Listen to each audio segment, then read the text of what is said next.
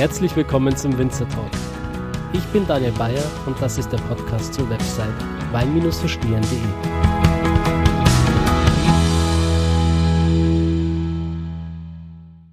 Auf meinen Weinproben fragen mich die Teilnehmer immer wieder, hey Daniel, sind eigentlich alle Weine vegan oder werden vielleicht doch verschiedene tierische Zusatzstoffe eingesetzt, um den Wein zu vinifizieren? Ja, um die Sache dann zu erklären, muss ich meistens immer ein bisschen weiter ausholen und auch einige Prozesse in der Weinbereitung nochmal erklären.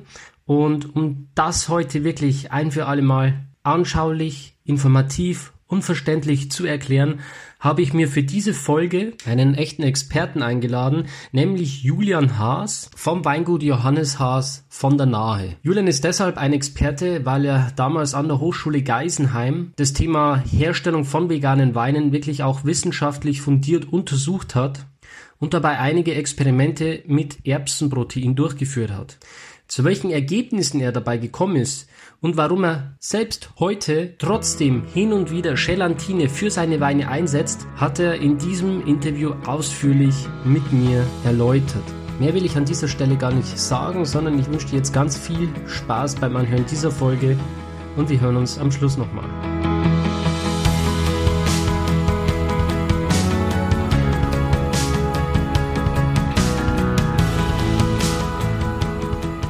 Ja, meine Lieben, da sind wir wieder mitten im Gespräch jetzt mit Julian Haas. Hallo Julian, ich begrüße dich ganz herzlich. Hallo Daniel, schön, dass wir uns heute hier äh, telefonisch mal unterhalten können. Ja, klasse. Mich freut es total, ähm, dass du so spontan bist und bereit bist, dieses Gespräch äh, mit mir zu führen. Ja, es geht um äh, vegane Weine und ich habe mir gedacht, ähm, ich hätte gerne noch ein bisschen einen Erfahrungsbericht äh, zu dem Ganzen mit dazu. Denn es ist natürlich eine Sache, die Sachen zu recherchieren. Im Internet finden wir unfassbar viele Informationen. Was wir aber nicht finden, ist eigentlich die Erfahrung. Und ja, Erfahrung hast du mit dem Thema gemacht. Du bist das erste Mal, glaube ich, während deines Studiums schon damit in Berührung gekommen, oder? Ja, genau. Also ich habe in Geisenheim studiert von 2000 und 2014 bis 2018, Anfang 2018 habe ich meinen Abschluss gemacht und haben tatsächlich das erste Mal mit dem Thema in Verbindung gekommen während des Studiums in der Vorlesung als, ah, ich müsste jetzt lügen, Erbslö oder es war Begero, zwei Produzenten für Weinmittel, Weinbehandlungsmittel bei uns vor Ort waren und haben ein Erbsenprotein vorgestellt, das die neue Alternative sein sollte zur Gelatine in, ähm, als Alternativprodukt, als Schönungsmittel. Mhm. Ähm, vielleicht kannst du diesen Prozess noch mal kurz erklären. Es geht ja quasi um die Klärung, um die Schönung von Weinen, wo normalerweise ja, tierische Produkte eigentlich ähm, traditionell eigentlich auch schon immer eingesetzt wurden, oder?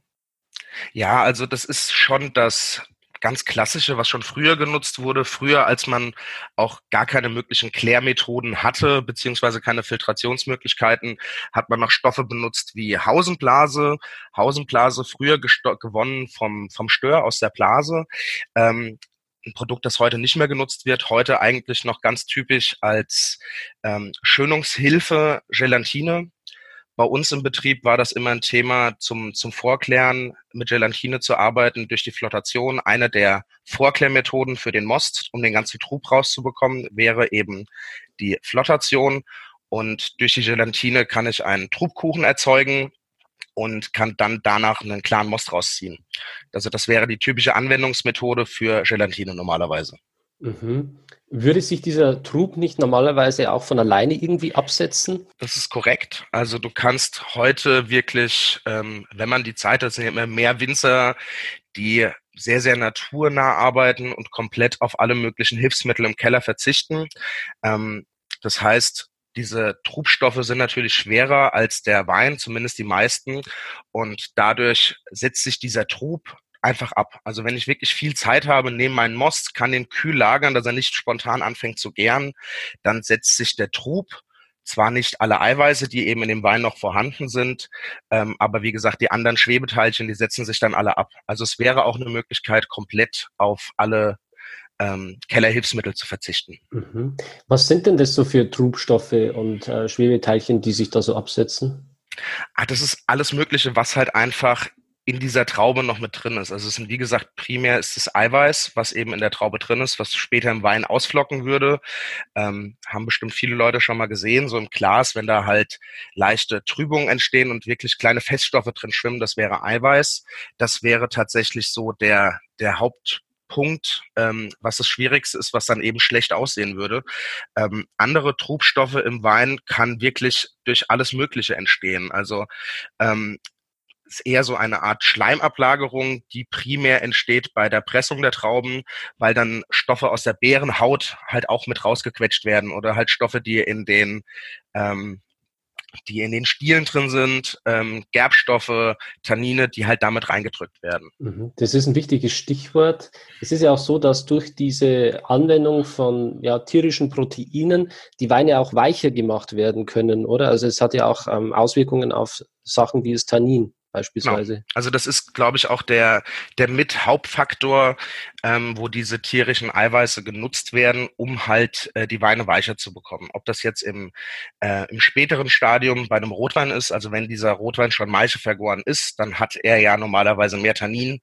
Die Gerbstoffe sitzen ja bekanntlich in der Beerenhaut. Ähm, wir versuchen ja die Rotweine eigentlich ohne ähm, Gerüst quasi ohne Traubengerüst, ohne die Stiele zu vergären. Gibt natürlich Leute, die das auch nutzen, um noch intensivere Gerbstoffe in den Wein reinzubekommen. Wenn das vielleicht mal zu viel sein sollte oder es spezielle Rebsorten gibt, die halt einfach mit sehr viel Tannin belastet sind, wäre es eine Möglichkeit, eben mit solchen ähm, tierischen Eiweißen diesen Gerbstoffgehalt wieder zu senken, beziehungsweise den wieder rauszuziehen. Das würde das ausfällen. Natürlich geht das auch bei Weißwein. Also wenn ich mit viel Maischestandzeit arbeite, was ja momentan doch der Trend ist, weil ich einfach komplexere, tiefere Weine produzieren kann, wenn ich eine Maischestandzeit von sechs bis 24 Stunden halt einfach habe für meine Weine, wasche ich natürlich auch mehr von den Gerbstoffen raus und manchmal möchte ich die in verschiedenen Weinen einfach nicht drin haben. Also wenn ich jetzt einen Riesling produziere, der jetzt viel Gerbstoff hat, ist das nicht mehr ganz so sortentypisch. Ist es dann grundsätzlich so, dass im Weißwein mehr tierische Produkte zu erwarten sind als im Rotwein? Ähm, das ist tatsächlich so eine Frage. Also ich kann es nur von mir selbst jetzt sagen und den Betrieben, wo ich selbst drin gearbeitet habe. Ähm, da wurden eben diese tierischen Produkte, das einzige tierische Produkt, das ich selbst überhaupt mal angewendet habe, war wirklich diese Gelatine und die habe ich auch nur angewendet bei der Vorklärung meiner Weißweine. Das heißt wirklich nur bei der Flottation. Meine Rotweine haben nie irgendwelche tierischen Produkte gesehen. Das heißt, die haben das Problem gar nicht. Also eigentlich primär eben diesen Einsatz von, von Gelatine ähm, und das halt hauptsächlich im Weißweinbereich, weil ich einen Rotwein ja nicht vorkläre. Das heißt, da vergäre ich ja die komplette Traube als, als Maischegärung und habe das eben nicht mit drin. Was ist das so für eine Gelatine, die man da verwendet? Ist das eine Schweinegelatine oder? Ähm, tierische Gelatine, also das steht tatsächlich jetzt nicht genau drauf. Also ich gehe mal davon aus, dass das primär wird das ja aus Schweineknochen gewonnen, ähm, kann aber ja aus allem, ist ja aus Knorpel, aus Hautresten oder eben halt bekannt aus den Knochen, wie man das vielleicht mal aus der Gummibärchenproduktion auch kennt. Da wird ja immer gesagt, es wird aus Schweineknochen genutzt, aber es kann wirklich aus allen tierischen Knochen, Haut und Knorpelprodukten halt quasi sein. Also ob da jetzt am Schluss Rind drin ist oder Schwein, ähm, das wird da nicht angegeben. Mhm. Was mich jetzt mal interessieren würde, ist, ähm, also man hat natürlich jetzt, wenn man rein an Gelatine denkt, wahrscheinlich verschiedene Vorteile. Ich denke, es ähm, schönt und klärt den Wein wahrscheinlich effektiver als Erbsenprotein.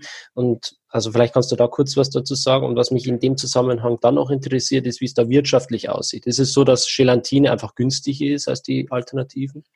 Also wie du es schon angesprochen hast, die, die Alternative, die bekannteste Alternative wäre, wie gesagt, dieses Erbsenprotein. Ähm, wie gesagt, wir versuchen ja quasi nur ein Eiweiß zu haben, das das Ganze rausschönt. Ob das jetzt aus Gelatine besteht also tierischen Ursprungs ist oder ob das aus Erbsen gewonnen wird oder aus einer Kartoffel, das ist jetzt im, im Vordergang eigentlich erstmal irrelevant. Wir bleiben jetzt einfach mal bei dem Thema Erbsenprotein, denke ich, am einfachsten, weil das für die meisten Leute ähm, das bekannteste Produkt ist. Ähm, das Vorklärverhalten von diesem Erbsenprotein ist fast identisch mit dem von einer Gelatine. Es gibt, sagen wir mal, minimale Unterschiede. Also ich habe dann, würde ich sagen, 95 Prozent Klarheit in einem Wein, den ich mit Erbsenprotein geschönt habe und habe 100 Prozent Klarheit, wenn ich mit Gelatine gearbeitet habe. Ähm, der finanzielle Aspekt ist, glaube ich, für viele Winzer ein sehr, sehr hoher, weil das Thema vegan nicht für alle Winzer oder auch für alle Konsumenten so interessant ist. Natürlich ist es eine wachsende Gruppe, die auch bedient werden möchte, aber ich denke, ähm, das hat nicht jeder Produzent zum Hinterkopf, sondern da ist oft das Thema ähm, finanziell. Es gibt zwei verschiedene Produkte bei der Erbsenproteine, äh, bei den Erb bei dem Erbsenprotein.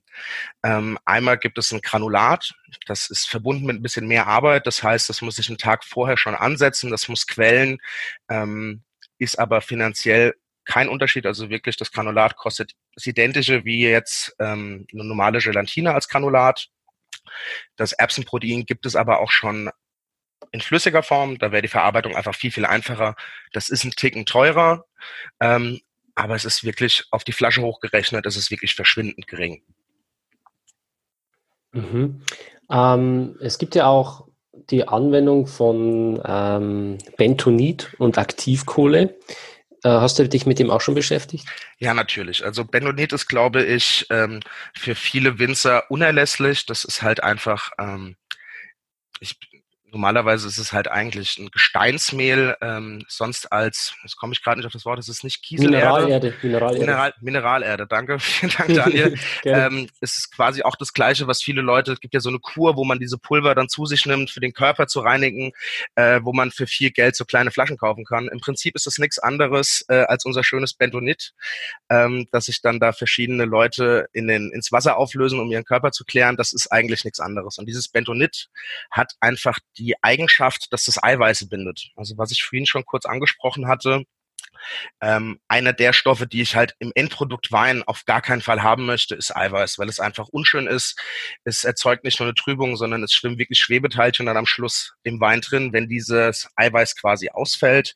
Und mit diesem Thema Bentonit kann ich da eben vorgehen, dass das nicht passiert. Also das ist der Hauptgrund von, von Bentonit. Ich habe, glaube ich, äh, noch nicht einen Wein produziert, wo ich kein Bentonit genutzt habe. Bestimmt gibt es auch die Möglichkeit, ohne dieses Bentonit zu arbeiten. Habe ich tatsächlich selbst jetzt noch keine Erfahrungen mitgemacht. Nimmt man das ähm, Bentonit dann immer zusätzlich zum Erbsenprotein oder Gelatine oder nur Bentonit? Nein, also tatsächlich ist es so, dass das ja zwei verschiedene Wirkungen hat. Also ich selbst nutze zum Beispiel ähm, das Bentonit einen Tag vorher, also ich ernte meinen Wein, lasse ihn erstmal stehen, habe dann eben meine Maischestandzeit. Wenn der dann abgepresst wird, ähm, gebe ich erstmal noch ein Enzym zu, damit ähm, sich quasi die Eiweiße quasi spalten, also eine Pektinase, mit der ich arbeite, damit das Ganze halt einfacher ist, damit sich diese Trubstoffe besser lösen. Dann arbeite ich eben mit diesem Bentonit, das hat dann eben eine gewisse Einwirkzeit und das schönt mir diese Eiweiße wieder raus. Das heißt, es nimmt mir auch wieder meine, ähm, das würde mir, wenn ich vorher die Gelatine zugeben würde, würde das sofort wieder rausschön, weil dieses ähm, Bentonit halt genau an das Eiweiß bindet und das Protein-Eiweiß ist ja quasi das gleiche. Ähm, das heißt, wenn ich zuerst das zugeben würde, wie mein Erbsenprotein, würde direkt das Bentonit beigeben, würde das direkt miteinander reagieren und ich hätte ähm, dadurch halt gar keine Wirkung mehr für das, von dieser von dem Erbsenprotein oder eben alternativ von der Gelatine. Mhm. Ähm, das heißt, ich arbeite mit beiden. Zuerst nutze ich eben das Bentonit, lasse das arbeiten, lasse das Ganze über Nacht stehen, dass es seine Wirkung entfalten kann. Und im nächsten Schritt mit der Flotation und eben dem Erbsenprotein erzeuge ich meinen Trubkuchen. Das heißt, an diesem ähm, an der Gelatine oder an diesem Erbsenprotein bindet sich dieses Bentonit und diese ganzen Trubteilchen und der ganze Dreck, den ich in meinem Wein nicht drin haben will, das bindet sich, schwimmt wie gesagt oben auf den Wein drauf und dann kann ich unten aus dem Tank sauber meinen Wein rausziehen. Mhm. Du hattest das Thema äh, Aktivkohle noch angesprochen, bevor das jetzt vergessen wird. Ähm, Aktivkohle ist ein Stoff, ähm, viele Leute haben bestimmt Aktivkohle. Ja, es ist natürlich nichts anderes als andere Kohle. Anwendungsbereiche sind ähm, hauptsächlich gegen Fehltöne. Also wenn ich äh, Fehltöne in einem Wein entstehen habe, was man vielleicht kennt, Mäuseln, alles Mögliche, was man so mit drin haben kann, ähm, dagegen arbeitet diese Aktivkohle. Besonders ist es ein Thema, wenn ich äh, viel Fäulnis habe im Wein. Also eigentlich, wenn ich einen Weinberg lese, der halt Botrytis hat. Möchte ich natürlich bei gewissen Weinen auch haben, die einen gewissen Botrytis-Ton haben sollten. Das heißt, in der Kategorie wie ähm, Beeren auslesen oder Trockenbeeren auslesen, da ist ja ein gewisser, äh, ein gewisser Botrytis-Ton äh, ja sogar erwünscht. Anders kriege ich das ja auch nicht ohne diesen, ohne diesen Pilz. Und um bei diesen Fäulnisgraden halt am Schluss trotzdem ein sauberes Produkt zu haben, wird empfohlen, eben mit dieser Aktivkohle zu arbeiten. Ich habe jetzt auch bei meiner Recherche eine Studie entdeckt, die untersucht, welche Wirkung Bentonit auf die äh, Farbverluste vom Rotwein hat. Ähm, ist das ein Effekt, ähm, der dir auch bekannt ist? Wie gehst du damit um? Hm, also das Thema Bentonit mit Farbverlust, ich nutze tatsächlich kein Bentonit in der Rotweinbereitung. Also Bentonit würde theoretisch auch eben diese Farbe rausziehen, was aber ähm, zum einen Gelatine auch tut, beziehungsweise Erbsenproteine auch ähm, und Aktivkohle auch. Also die würden alle die Farbe des Weines auch angreifen. Besonders natürlich im Rotweinbereich. Im Rotweinbereich verzichte ich komplett darauf. Also ich verzichte sowohl in der Rotweinbereitung auf Erbsenproteine, Gelatine, Aktivkohle ähm, und Bentonit. Das heißt, dass ich die maximale Farbausbeute eben aus meinen Weinen dann überhaupt herausbekomme. Mhm. Ich also das, das ist gar kein Thema. Genau, ich zitiere mal kurz aus der Studie. Ja, gerne. Je, je früher man dem Rotwein Bentonit zusetzt, desto größer sind die Farbverluste. In der Praxis sollte man deshalb erst eine Stabilisierung der Farbe anstreben. Ja, genau. Also das macht, macht auf jeden Fall Sinn. Ähm, wie gesagt, ich selbst habe damit jetzt keine großen Erfahrungen gesammelt, aber ähm, so ein paar Rückschlüsse kann man ja darauf ziehen. Also natürlich muss die, die Farbe stabilisiert, wer, stabilisiert werden. Ähm, die, die Farbstoffe, die halt eben in der Bärenhaut gebunden sind, werden dann ja durch die Gärung des, des Weines herausgezogen. Die Farbe kommt nur so in den Wein rein. Außer ich habe jetzt vielleicht vorher mit einer Maicherhitzung gearbeitet, so würde ich die Farbe auch rauskriegen. Ähm, aber gehen wir jetzt einfach mal von der Gärung aus. Und damit sich das erstmal stabilisiert, ähm, gibt man da eigentlich dem Rotwein noch nichts zu. Natürlich, wenn ich am Schluss einen Rotwein habe, der jetzt nicht eiweißstabil ist. Also wie gesagt, das Thema Bentonit hauptsächlich eben für die Eiweißstabilität kann man im Jungweinstadium, also wirklich, wenn der Wein schon durchgegoren ist, kann man nochmal mit Bentonit nachschönen und dort eben diese, wenn zu hoher Eiweißanteil im Wein ist und die Gefahr besteht, dass das eben ausflockt, kann man da nochmal mit Bentonit arbeiten. Ihr, äh, erzeugt eure Weine ja konventionell. Eine Frage, die trotzdem immer wieder auftaucht, vielleicht kannst du mir da auch ähm, kurz eine Antwort dazu geben, ist, sind Bioweine immer vegan? Nein. Ganz, ganz einfaches und klares Nein. Ähm, es gibt auch Gelatinen, die quasi ähm, von einem Bioschwein kommen. Also kann ich da auch eben als einem, mit einem Bioprodukt arbeiten. Ähm, ich kenne auch die Produkte, also es gibt eine Biogelatine. Ähm, ich glaube aber, dass wenn die Einstellung des Winzers schon ist, und Biowein zu produzieren, also ich gehe jetzt mal nicht die Winzer an, die, die Bio produzieren äh, wegen einem finanziellen Aspekt, sondern wegen der Einstellungssache, was ich wirklich hoffe, dass das alle tun sollten und äh, das auch machen. Und ich weiß beziehungsweise kenne auch viele Winzer, die das eben dann auch vegan ausbauen, die dann sagen, okay, meine Einstellung ist, ich möchte biologisch arbeiten und dann möchte ich auch eben diesen Aspekt haben, dass mein Wein vegan ist. Ist auch für den Konsumenten tatsächlich relativ wichtig. Die Nachfrage ähm, bei einem veganen Wein ist dann auch immer, ist der Wein denn auch dann ökologisch angebaut beziehungsweise biozertifiziert? Das ist immer so die, zumindest beim Konsumenten, diese Kombination aus beidem. Jetzt äh, stellt man sich natürlich die Frage, hat Gelatine dann überhaupt noch eine Daseinsberechtigung? Ist es eigentlich so, dass in Zukunft wirklich pflanzliche Proteine ähm, ja, dominieren werden? Was ist da deine Einschätzung? Wo stehen wir heute? Wie viele Leute arbeiten heutzutage noch mit tierischen Zusatzprodukten und wie könnte es da in Zukunft ausschauen? Hm, ich glaube, es ist eine ganz, ganz einfache, tolle alte Phrase. Was der Bauer nicht kennt, das frisst er nicht. Ähm, es, ist, es, ist, es ist so alt, es ist wirklich so alt, aber es ist einfach das. Ja, ähm, Wir haben in Deutschland ähm, und auch in Europa immer noch viele, viele Weingüter und Betriebe, die halt noch die alte Generation bewirtschaften. Natürlich rutscht jetzt langsam die ähm, die neue Generation nach, wie ich auch, die sich halt mit solchen Themen beschäftigen. Aber da, wo halt noch die alte Generation da ist, die wird sich nie damit beschäftigen. Ich glaube, wenn ich meinem Vater nicht was von, von einem Erbsenprotein erzählt hätte und ich das gerne mal damit arbeiten würde, ähm, würde ich heute immer noch alle Weine komplett mit Gelatine ausbauen. Also ähm, ich denke, dass es auf jeden Fall eine gute Alternative ist je nachdem, ob man das möchte. Es ist, wie gesagt, kein finanzieller Nachteil, mit Erbsenprotein zu arbeiten, anstatt dieser Gelatine. Ähm, wie das sich die nächsten Jahre so ändern wird. Ich, ich gehe davon aus, dass diese ähm, Gelatine-Produkte immer weiter auf dem Markt bleiben werden. Das ist einfach ein Produkt, das wird gewonnen aus einem Abfallprodukt, das halt einfach, unser Fleischkonsum in Deutschland ist einfach sowieso so gigantisch.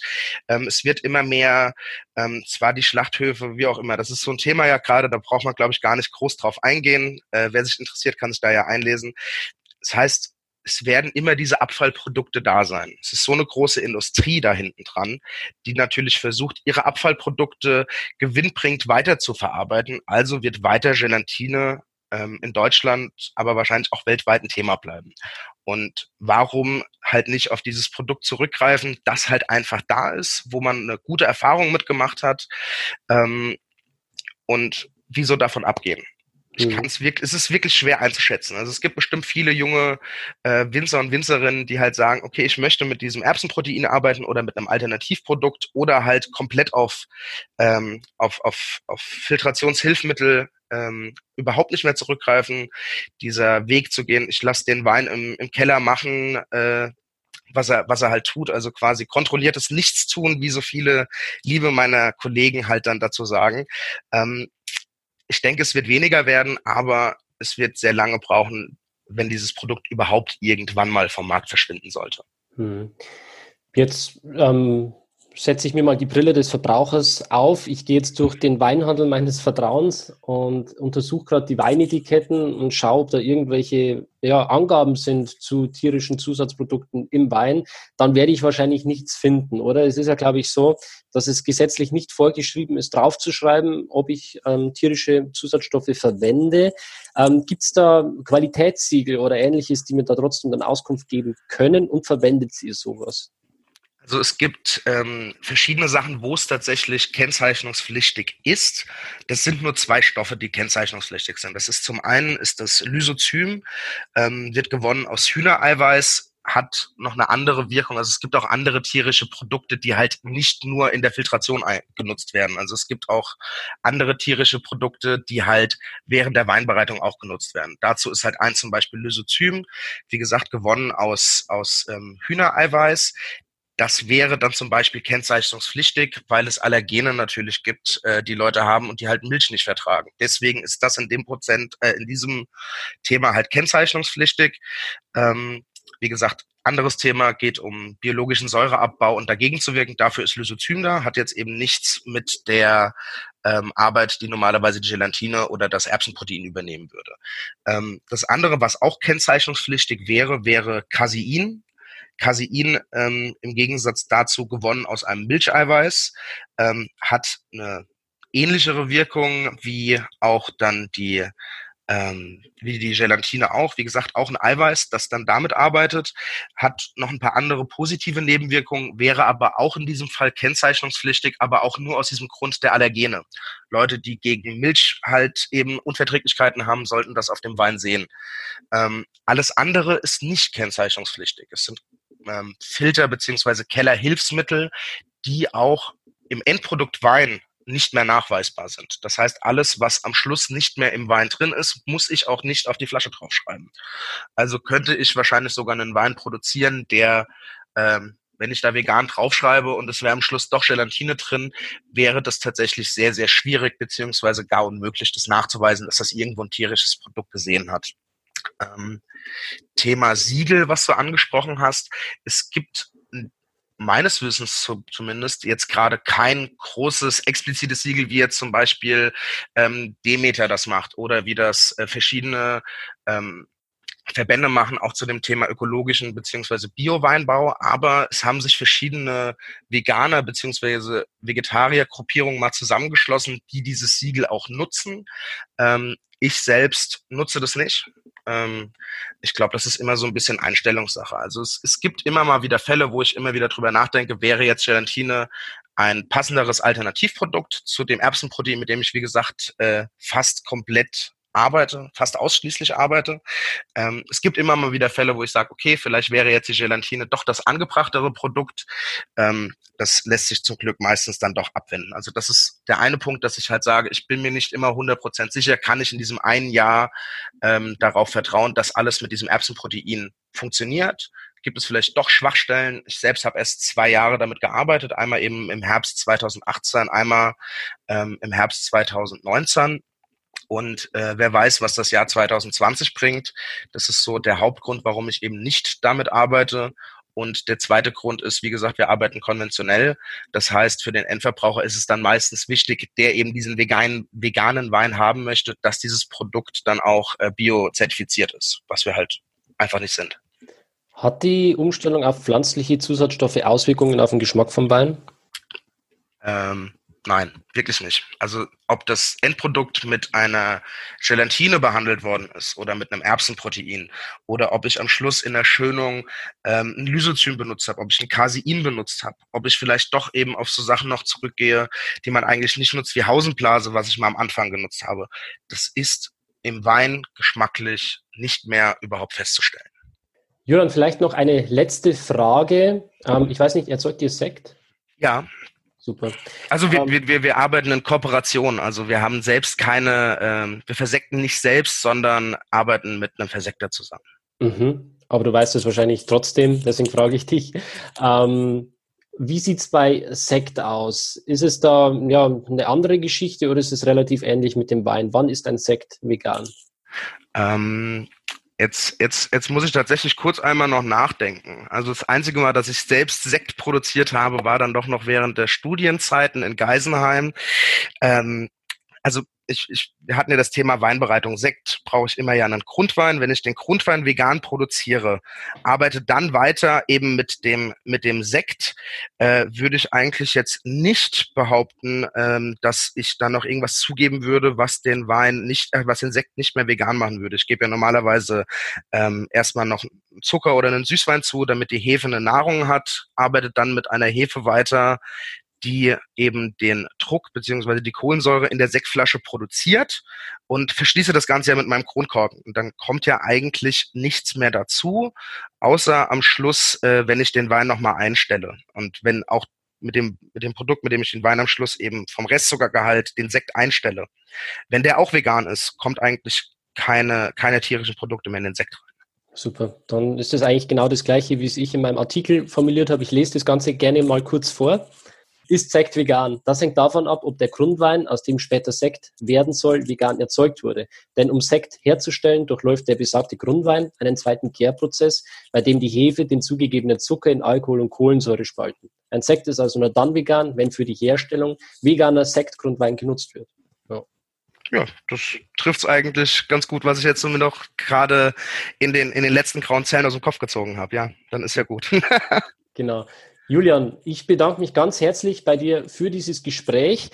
Ähm, wenn die Leute jetzt Lust gekriegt haben, veganen Wein zu probieren, wo können die dich erreichen? Wo finden die deine Weine? Ähm, wie gesagt, also erreichen ist, glaube ich, relativ einfach. Am besten wirklich äh, über das Internet, über unsere Webseite unter weingut-haas.de oder noch am aller einfachsten äh, über Social Media äh, unter Weingut Haas. Julian, vielen Dank für das Gespräch und ich wünsche dir noch ganz viel Spaß heute auf dem Weingut. Vielen Dank, Daniel. Tschüss.